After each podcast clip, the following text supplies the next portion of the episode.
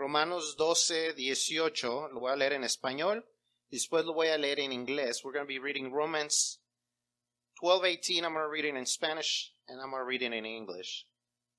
Dice así, si es posible, en cuanto dependa de vosotros, estad en paz con todos los hombres. Si es posible, en cuanto dependa de vosotros, estad en paz con todos los hombres. If possible, as far as it depends on you, live at peace with everyone. If possible, as far as it depends on you, li live at peace with everyone. Señor y Padre Santo, te damos gracias por tu bondad, te damos gracias porque eres misericordioso con nosotros. Te damos gracias por tu amor, te damos gracias por porque tú siempre estás con nosotros, porque tú eh, vez tras vez, eh, aunque a veces no lo podemos ver, aunque a veces eh, nuestros, nuestro sentir falla, tú nunca fallas. Podemos estar seguros de que tú siempre estás con nosotros y que tú quieres bendecir nuestras vidas, bendecir las vidas de nuestras familias. Padre, te pedimos que tú nos ayudes a entender lo que quieres que aprendamos hoy, pero sobre todo ayúdanos a aplicarlo en nuestra vida, a entender las áreas que necesitan ser fortalecidas y transformadas, aquellas áreas que necesitan que tu Espíritu Santo obre en ellas. Y ayúdanos, Señor, a, a ser obedientes y a ser mansos para dejarte hacerlo. Father, we thank you for your word. We thank you for your presence with us. We thank you because sometimes, although we may not see you, we know that you are there. We are convinced of that. And we know that you want to help our families and you want our families to thrive and to succeed. And, and so, Father, as we listen to this, to these words, to, to your teachings, help us not just to learn them, but to look, to see how to apply them, to see the areas in our lives that need to be transformed, that need to be changed, that need to be uh, made different by the power of your word and the power of your Holy Spirit in those areas that we cannot change on our own, but that you can. We thank you, Father, for that. it is in the name of Jesus that we pray for this. Amen. Amén. Pueden tomar sus asientos. Um, if you want to listen to the message in English, Betsy's going to be translating. We have the headphones back there. Uh, you're very welcome to go grab a pair of headphones back there and um, and listen to the message in English. I'll be preaching in Spanish, but you'll be able to hear everything in English through there. Esta semana vamos a estar tratando un tema que es inevitable en nuestras vidas. Es un tema que es inevitable en nuestras vidas, no solamente en nuestra vida familiar, sino en nuestra vida en general. Ese es el tema del conflicto. El conflicto. En la vida tenemos conflictos de todo tipo. Tenemos conflictos internos y tenemos conflictos externos. Tenemos conflictos dentro de nosotros y tenemos conflictos fuera de nosotros. Tenemos esos conflictos con personas, con ideologías, con gobiernos, etc. El, el conflicto es algo que es inevitable en nuestra vida todos experimentamos el conflicto. Hoy nos vamos a estar enfocando específicamente en los conflictos relacionales y explícitamente en los conflictos en familia, pero vamos, eh, lo que vamos a estar aprendiendo en realidad se aplica a todo tipo de resolución de conflictos. Todos tenemos conflictos, todas las familias, por ende, tienen conflictos. No hay una familia donde no hay conflictos. Siempre que hay dos o más personas hay la posibilidad de dos o más opiniones, ¿o no? Es más, cuando estamos solos, ¿a poco no a veces hasta tenemos dos opiniones? Tenemos conflictos con nosotros mismos. ¿Cómo no vamos a tener conflictos con otras personas? Por esa razón es importante saber cómo resolver los conflictos. Los conflictos son inevitables. La resolución saludable es opcional. Si pueden ponerme el próximo slide, porque quiero que usted lea esto y lo repita conmigo. Ah, no lo puse. Ah, qué caray. El, el, la última, la penúltima slide. Next to last.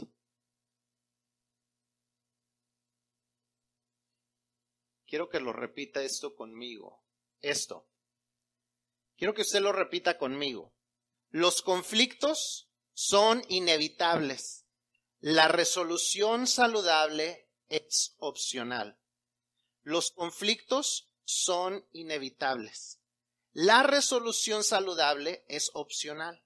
Usted y yo no podemos evitar los conflictos, pero es cuestión de nosotros qué es lo que nosotros queremos hacer, si se van a resolver o no se van a resolver y si se van a resolver de una manera saludable o no más que aprender a evitar los conflictos, lo cual no le puedo enseñar cómo hacerlo porque es en realidad imposible. Lo que quiero es que juntos aprendamos a resolver los conflictos de una manera saludable. Los que han tenido pláticas prematrimoniales o postmatrimoniales conmigo, ustedes saben que hablamos acerca de esto y, les voy a compartir una de las cosas que usted, si no ha tenido esas pláticas conmigo, quizás nunca lo he escuchado, pero eh, en la vida hay por lo menos cinco tipos de personalidades en las que en lo que concierne al conflicto y vamos a verlas de manera muy rápida porque el tiempo no nos, no nos permite entrar en muy mucho detalle, pero vamos a ver cinco personalidades muy rápidamente que son parte del conflicto. Eh, no, como le digo, no vamos a entrar en, en mucho detalle, pero eh, simplemente quiero que nos reconozcamos nosotros y luego a la persona con la que vivimos y veamos por qué a veces nos cuesta tanto trabajo resolver saludablemente los conflictos.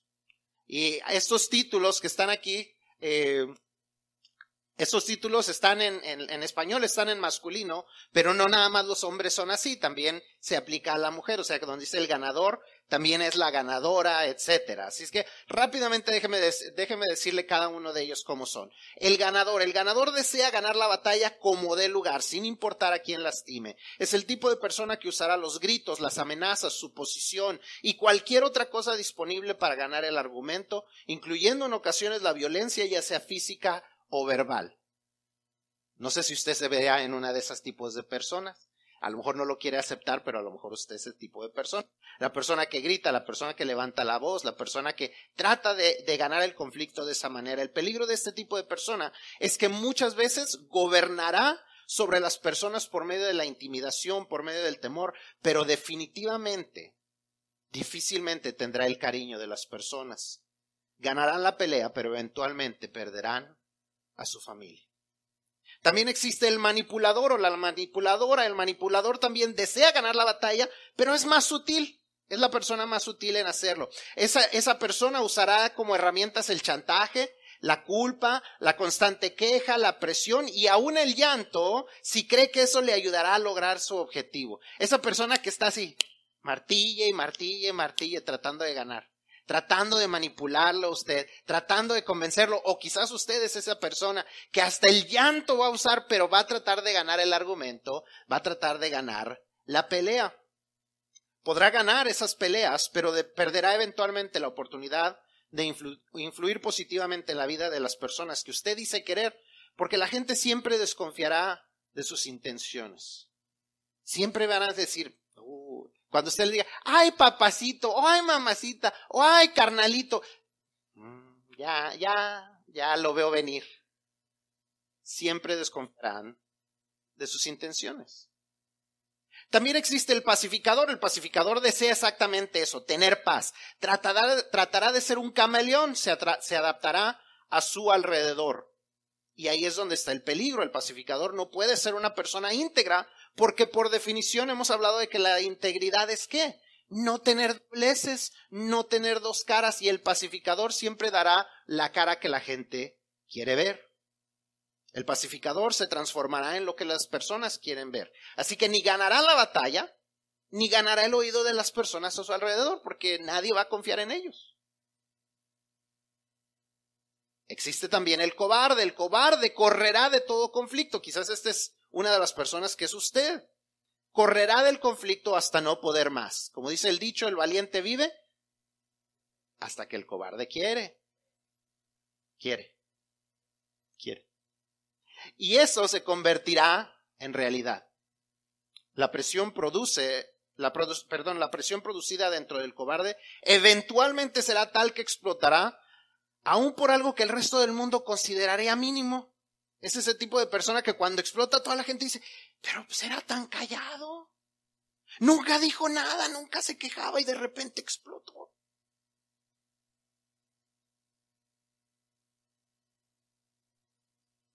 Desafortunadamente todos conocemos el desenlace de la historia de personas como el cobarde. Perderán todas las batallas perderán a su familia en el proceso y en ocasiones a veces llegan hasta perder la vida. El cobarde simplemente nunca resolverá nada, porque siempre correrá del conflicto. Pero número cinco tenemos el solucionador. Ese es el modelo que debemos aspirar a ser. Esa es la persona que hará el mayor intento por realmente resolver el conflicto, de tal manera que se sientan las personas que son parte del conflicto como que ganaron. No se trata de yo gano y tú pierdes, o yo pierdo y tú ganas. El solucionador hará, que hará todo lo posible porque ambos sientan que ganaron algo y que la resolución es justa. No es fácil ser el solucionador y muy pocas personas lo son por naturaleza, pero si somos, si deseamos que nuestras relaciones familiares y por ende las relaciones dentro de nuestra iglesia sean saludables, un gran paso será aprender a solucionar nuestros conflictos. En lugar de solamente parcharlos o barrerlos debajo del tapete, porque a veces eso es lo que hacemos. Nada más barremos los y, los vamos guardando y los vamos. ¿Qué van a decir los Rivadeneira? ¿Qué va a decir la gente si sabe que, qué va a decir la gente si sabe que andamos yendo a consejería? Y no se soluciona las situaciones. ¿Qué van a decir si le decimos al pastor que tenemos un problema con la hermana fulanita? ¿Qué van a decir? No tienen que decir nada porque nadie se debe de enterar más que las personas que son parte de. Pero tenemos que aprender a solucionar de manera saludable. La mayoría de nosotros no es fácil serlo, pero es posible si somos intencionales y aprendemos lo que Dios nos dice en su palabra, y eso es lo que vamos a estar haciendo hoy. Todos podemos resolver conflictos de manera saludable usando las herramientas adecuadas, y eso es lo que vamos a ver. Así es que herramientas para solucionar sus conflictos. Si usted tiene su boletín ahí en la mano, vamos a ir llenando los espacios. Así es que herramientas para solucionar sus conflictos. Todo, todo este, todo caso parecido a la realidad es mera coincidencia, no crea que nadie me dijo nada, no crea que tuve una conversación con usted durante la semana y fue parte del mensaje. Eso le, comentaba yo a alguien el otro día. Este, por si escucha algo, eh, no crea que lo digo por usted.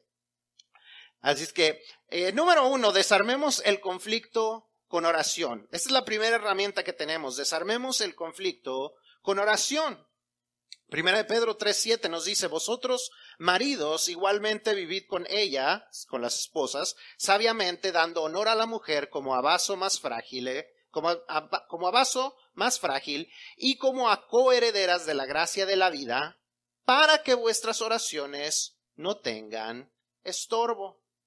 Mateo 5, 23 y 24 dice, por tanto, si traes tu ofrenda al altar y allí te acuerdas de que tu hermano tiene algo contra de ti, deja allí tu ofrenda delante del altar y anda y reconcíliate primero con tu hermano y entonces ven y presenta tu ofrenda.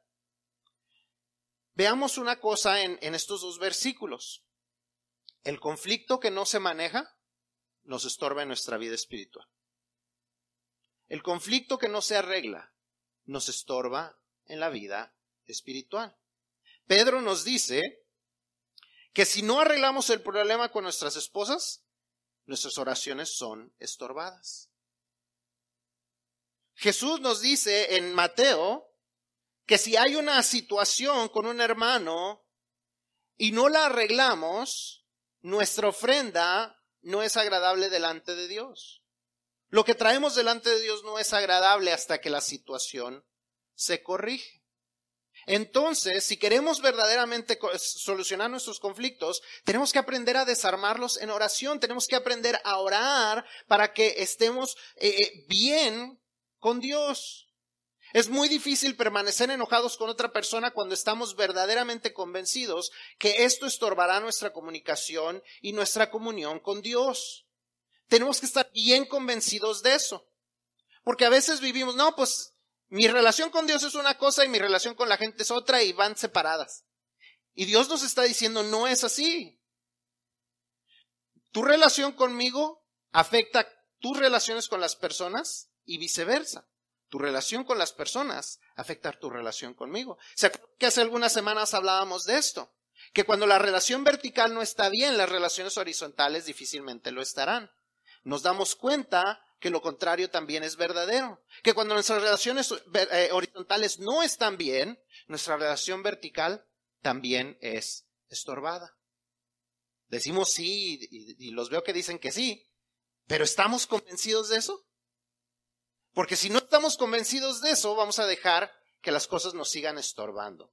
Entonces necesitamos aprender a desarmar el conflicto en oración. Si hemos hecho las cosas como deben de ser, y más si las personas con las que estamos lidiando son cristianos, nuestro esposo, nuestros hijos son cristianos, entonces debemos de confiar en que el Espíritu Santo mora en él o mora en ella. Eso es una convicción de nosotros que cuando yo recibo al Espíritu Santo, cuando mi esposa recibió al Espíritu Santo, cuando mis hijos recibieron al Espíritu Santo, ¿sabe qué? La Biblia nos enseña que son sellados por el Espíritu Santo. El Espíritu Santo mora dentro de ellos. Y entonces, ¿sabe qué? Que el Espíritu Santo debe tener más poder y más influencia que yo en que ellos sean transformados. O en que yo necesite ser transformado. En que ellos cambien de opinión o que yo necesite cambiar de opinión. Todo tiene que comenzar con la oración. Tenemos que estar bien convencidos, porque decimos que sabemos esto, pero a la hora de la hora no vivimos de esa manera. Tenemos que estar bien convencidos de eso. Que cuando estamos en, medio del conflicto y no lo podemos solucionar, una de las mejores cosas que podemos hacer es dejar de pelear y ponernos a orar. Porque a veces le seguimos a la pelea una y otra y otra. Y podemos estar peleando horas y horas. Y nos separamos y cada quien a su cuarto y luego al rato salimos a la cocina y se oyen los, los portazos de los gabinetes. Con permiso. Necesitamos arreglar. Cuando, cuando, cuando nos damos cuenta y verdaderamente estamos convencidos de que esos, esos, este, ¿cómo se dice? Esos caprichos o esos berrinches nos estorban en nuestra relación con Dios, entonces no dejamos que lo haga. Entonces podemos orar y decir, ¿sabes qué Dios? Yo no me siento bien contigo con esta situación así. Ayúdame. Ayúdalo. Ayúdala.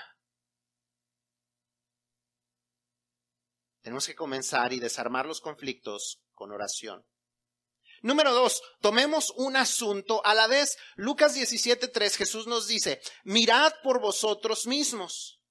Dice, si tu hermano pecare contra ti, repréndele. Y si se arrepintiere, perdónale. Si tu hermano pecare contra ti, repréndele. Si se arrepintiere, perdónale. Si alguien nos hace algo, Debemos de decírselo. No debemos estarnos guardando las cosas. Decimos, no, pues ya, ahí luego se me pasa. No se nos pasa.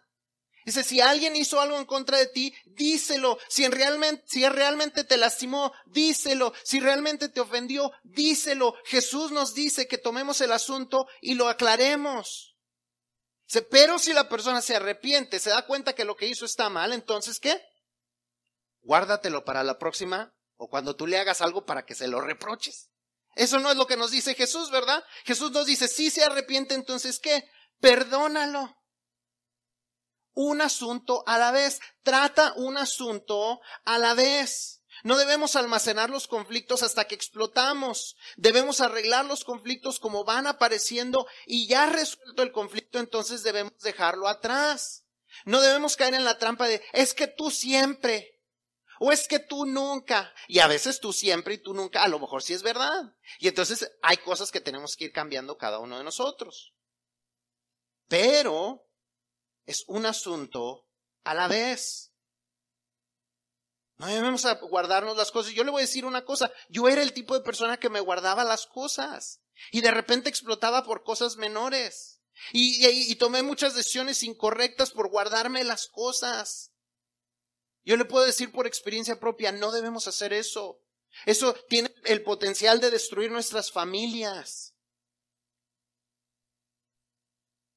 Por eso Jesús nos dice esto, miren por vosotros mismos, o sea, cuídense de esto. si tu hermano pecare contra ti, repréndele, dile lo que está sucediendo, pero si se arrepintiera, entonces perdónalo.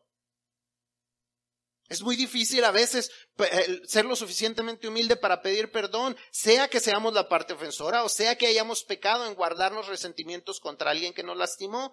Pero si deseamos que nuestros conflictos se solucionen realmente, el verdadero arrepentimiento y el pedir perdón son muy importantes. Tenemos que aprender a doblegarnos y a pedir perdón. Yo he conocido personas, yo he hablado con personas y me dicen, pero es que yo no, yo no puedo pedir perdón. Son familias que se van a destruir. Una persona que no puede pedir perdón tendrá una familia que se va a destruir.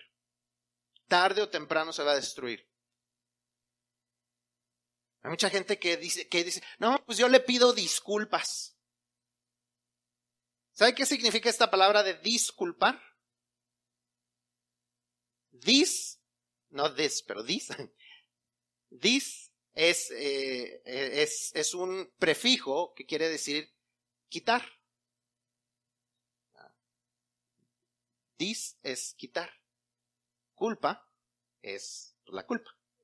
Entonces, quitarle la culpa a alguien. Entonces, cuando yo le pido disculpas, le estoy diciendo, quítame la culpa de esto. No acepto que soy culpable o no acepto que hice algo malo, pero pues discúlpame, ya quítame la culpa de esto. En cambio, cuando yo digo, perdóname, estoy diciendo, hice algo incorrecto que merece consecuencias, pero te pido que tú tengas misericordia sobre mí y no permitas esas consecuencias. Eso es lo que significa pedir perdón, es pedir un perdón. Cuando, cuando hablamos de términos legales, perdonar a alguien es, es quitarle las, las, consecuencias de su, de su crimen. Cuando el presidente perdona a alguien, es, es quitarle de su récord criminal. Cuando el presidente, ya estamos en, acción de gracias, cuando perdona a, los guajolotes, quiere decir que ese guajolote no se lo pueden cocinar. Eso es pedir perdón, es, es darle a alguien lo que no se merece. Por eso le pedimos a la persona, perdóname. Sé que te lastimé, sé que te ofendí, pero perdóname, aunque no me lo merezco. Cuando le digo, no, pues ahí discúlpame, quítame la culpa. O sea, ya no te enojes, es problema tuyo. Yo no hice nada malo, pero tú quítame la culpa. tenemos que aprender a pedir perdón. Pedir perdón reconoce que se hizo mal y pide misericordia. Número tres, ataquemos el problema y no a la persona. Ataquemos al problema y no a la persona. Efesios 6:12 nos dice, porque no tenemos lucha contra sangre y carne, sino contra principados, contra potestades, contra los gobernadores de las tinieblas de este siglo, contra huestes espirituales de maldad en las regiones celestes. Nunca olvidemos el hecho de que el problema es el problema. Nuestra familia no es el problema, el problema es el problema. No es que esa persona vale menos porque nos hizo algo. O que amamos a esa persona menos porque nos hizo algo o sí. Todos decimos, no, pues es que yo sigo queriéndolo. Yo sigo queriéndola, pero me lastimó. Entonces hay que lidiar con el problema. No hay que, nuestro problema, el problema es el problema. Nuestra lucha no es contra carne y sangre, no son las personas. A veces le pegamos al problema, pero, pero es como, se me olvidó traer un, un, un, ¿cómo se dice? Un cojín. Pero haga de cuenta que usted toma un cojín. Voy a tomar una de estas cajas. Y aquí traemos guardado el problema. Y entonces, así le ponemos a la persona el problema. Entonces, tú, tú, aquí este, este, es el problema y este es el problema y le pegamos al problema y ¿sabe qué es lo que pasa? Le estamos pegando a la persona. En lugar de agarrar el problema entre los dos y decir, vamos a atacar y arreglar el problema. ¿Cuál es la situación? ¿Cuál es el problema que estamos teniendo? ¿Qué es lo que necesitamos arreglar? La manera en que te estás comportando. Ok, vamos a ver cómo, cómo arreglamos ese problema. El problema es el problema no la persona. Tenemos que aprender eso, que nuestra lucha no es contra carne y sangre, no es contra las personas que, que, amamos, que son parte de nuestra familia, es arreglar los problemas, es arreglar las situaciones que nos están causando los conflictos. Atacamos a la persona y se agrandan los conflictos. y el problema nunca se resolvió. Nos ponemos a insultar o nos ponemos a quejarnos y el problema nunca se solucionó. Ataquemos en lugar de eso juntos el problema. Número cuatro, comencemos con nosotros primero. Lucas 6:42 está hablando Jesús y dice, o cómo puedes decir a tu hermano, hermano, déjame sacar la paja que está en tu ojo, no mirando tú la viga que está en el ojo tuyo. Hipócrita, saca primero la viga de tu propio ojo y entonces verás bien para sacar la paja que está en el ojo de tu hermano. Tenemos que ver cuáles son las áreas que necesitan mejorar dentro de nosotros antes de tratar de cambiar a nuestra familia. La resolución saludable de conflictos empieza con intencionalidad personal. ¿Qué es lo que yo tengo que cambiar? Para ayudar a, para ayudar a otros a cambiar, primero tiene que comenzar conmigo. ¿Qué cosas he dicho que iba yo a cambiar? Y no las he cambiado. ¿Qué cosas me han dicho? Este es el problema y les, ah, ok, ya voy a cambiar. Y cambiamos unas dos semanas y otra vez regresamos a los mismos malos hábitos. Y seguimos con el mismo problema. Pero si nos haces, no, si se ofenden, ahí vamos y nos quejamos. En lugar de arreglar con, nosotros mismos primero. ¿Qué es lo que hemos dicho? Que íbamos a cambiar y no lo hemos hecho. No podemos vivir la vida diciendo, pues así soy. Ya no voy a cambiar, ya estoy viejo, ya, ya estoy. Ya sí, ya he sido toda mi vida. No. Por eso Cristo nos hace, nos hace nuevas criaturas. Cristo tiene el poder de transformarnos, de cambiar las cosas y las, las cosas que, que, somos, que son malos hábitos. Hablábamos en el, en el punto anterior que nuestra lucha no es con la persona, es con los, con los, las cosas espirituales, con los, con los pecados, es con las cosas que son incorrectas. Eso se aplica también a nosotros. ¿Qué es lo que tiene que cambiar en nosotros? Mateo 7:12, lo que muchos de nosotros conocemos como la regla de oro, dice, perdón, así que todas las cosas que queráis que los hombres hagan con vosotros, así también hacedla vosotros, así también haced vosotros con ellos, porque esta es la ley y los profetas.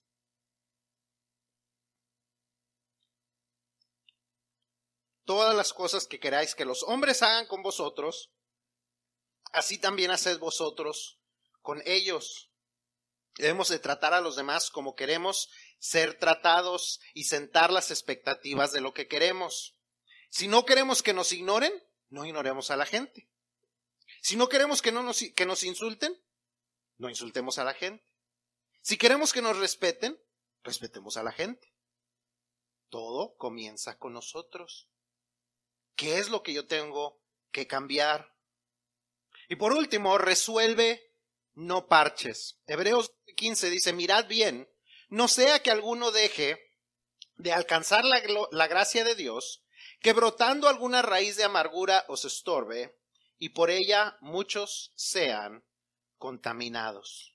Las raíces de amargura son un gran problema en nuestras vidas, en la vida de nuestras familias dejar que broten esas raíces de amargura. Porque a veces, yo no sé si usted, eh, usted corta su pasto, corta las, las hierbas malas que van creciendo, y a los cuantos días, ¿qué es lo que sucede? Vuelven a salir. Llueve como estos días y empiezan a salir otra vez. Y es lo primero que sale. Usted puede ver que el pasto no ha crecido mucho, pero las, las hierbas ya están altas allá afuera. ¿Por qué? Porque es lo que crece más rápido. ¿Y por qué crece? Porque la raíz no se saca. Cortamos lo de la superficie, pero la raíz sigue ahí. Y a veces eso es lo que sucede con nuestros conflictos. Parchamos temporalmente nuestros problemas. Tratamos de solucionar según nosotros solucionar y no solucionamos nada. Nomás hablamos y decimos, bueno, ya pues, ya, ya, ya, ya tenemos que irnos a la iglesia el domingo y ya nos gritamos y ya aventamos vasos y puertas del gabinete y entonces ya nos tenemos que ir a la iglesia, ya, arréglense. Luego vemos. Y nunca luego vemos. Nomás arreglamos para venir bien a la iglesia, para no venir con caras largas. Pero llegamos a la casa, vamos a comer y todo, ya llega el lunes, martes, miércoles, se va el resto de la semana. Y el asunto, el conflicto, nunca lo arreglamos. Y ahí se queda la raíz. Y una raíz de amargura, ¿qué va a dar? ¿Eh? Frutos de amargura. ¿Qué este, dice, decía Jesús? El buen árbol da buenos frutos. El mal árbol va a dar malos frutos porque, ¿qué? ¿Eh? Porque, porque por sus frutos los van a conocer. Entonces, igual con la amargura. Si la raíz de amargura sigue ahí y nunca la arrancamos, la dejamos que crezca, va a dar una planta de amargura que va a tener ramas de amargura que van a dar frutos de amargura. Porque nunca resolvimos los conflictos. Y como dice aquí, se brotando alguna raíz de amargura estorba y contamina. Cuando no arrancamos, como cualquier otra hierba mala, la amargura del conflicto vuelve a aparecer, muchas veces más fuerte, muchas veces nos estorba, muchas veces contamina nuestras familias. Como lo dijimos al principio, vamos a repetirlo. Los conflictos son inevitables. Vamos a repetirlo. Los conflictos son inevitables. La resolución saludable es opcional. ¿Eh? Ahí está arriba. Los conflictos son inevitables. La resolución saludable es opcional. Para que esto suceda, para que se solucione saludablemente nuestros conflictos, tenemos que ser intencionales, tener que ser proactivos, tenemos que aprender estas cosas para que cuando vienen los conflictos, entonces sepamos qué hacer en lugar de simplemente reaccionar como siempre hemos reaccionado. Cuando estamos frente a una crisis, cuando estamos frente a un conflicto, vamos a lo que es natural a nosotros, a menos que nosotros decidamos que vamos a reaccionar de una manera distinta. Nuestras reacciones normalmente no son las adecuadas.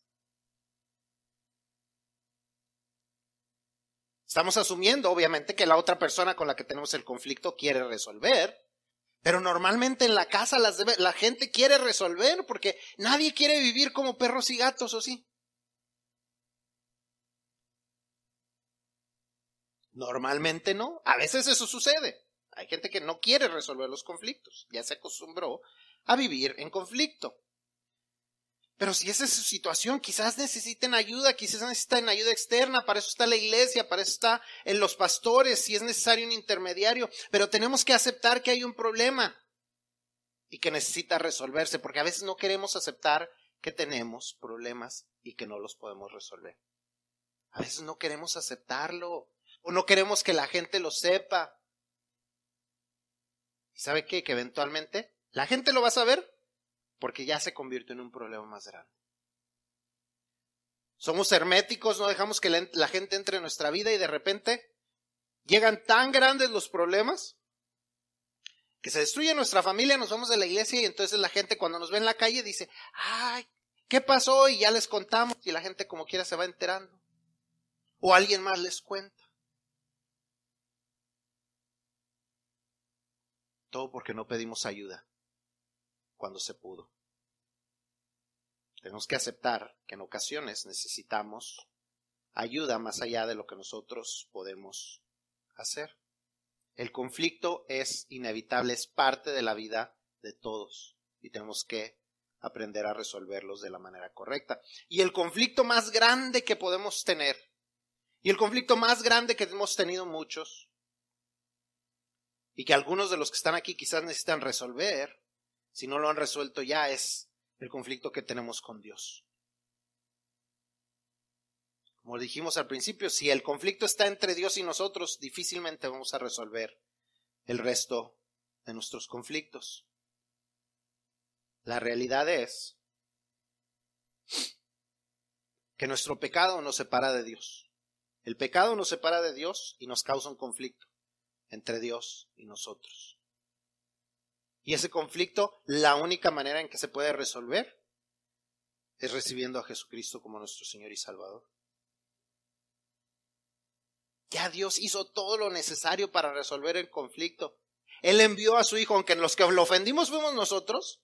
Como hablábamos al principio, Él fue el que estaba dispuesto a perdonar y resolver. Él envió a su Hijo para que el conflicto que hay entre nosotros y Dios se resolviera. Él envió a su Hijo para morir en la cruz, pagar por los pecados nuestros. Y entonces ahora nos da la invitación, nos dice, aquí está el regalo, aquí está la, solución, aquí está la resolución de nuestro conflicto. Y entonces nosotros tenemos que tomar la decisión de decir, sí, Jesús, quiero que entres en mi corazón, quiero recibir el perdón de mis pecados, quiero que mi vida sea transformada. O decir, no, no, no hay que resolver esto. O no hay prisa en resolverlo.